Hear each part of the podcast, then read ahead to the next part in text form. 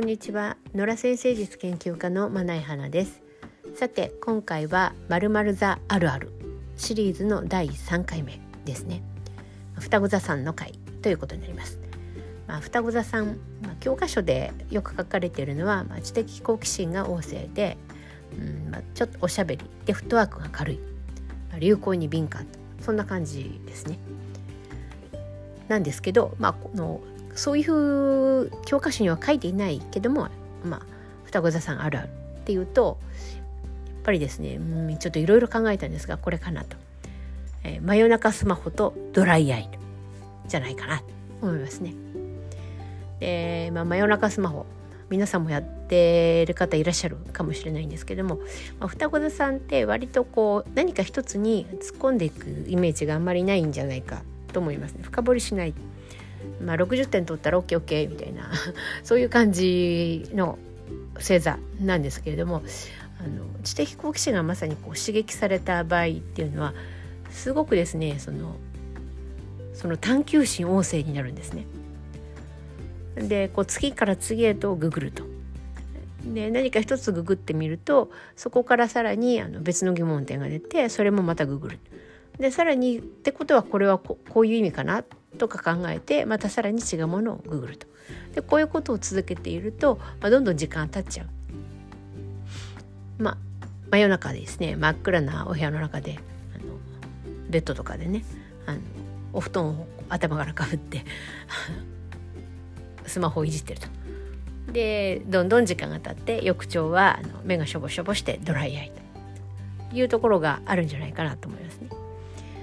あの双子座さんクールであのちょっと、まあ、悪く言えば軽薄な感じがあるんですがあの夢中になるとね結構すごいんですね。でいろいろなものをどんどんリサーチしていくっていうところがありますね。まあ、ただですねその知識のうん、まあ、ゲットの仕方というかなという意味であのあえてさそり座さんと比べるんだとするとさそり座さんはニッチな領域の中にこうものすごく深く突っ込んでいく感じ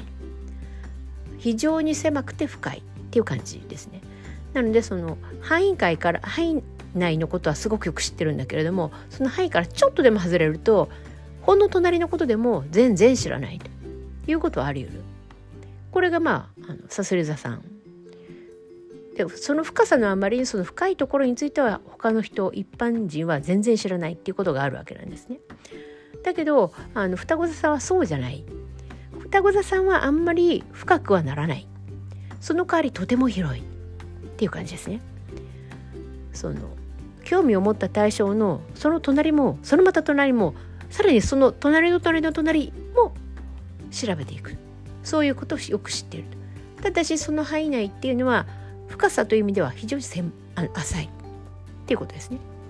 まあ広く深くっていうのが理想じゃないかとか思われるかもしれませんがそれはできないんですよ。あの人間の熱量っていうのは限りがあるので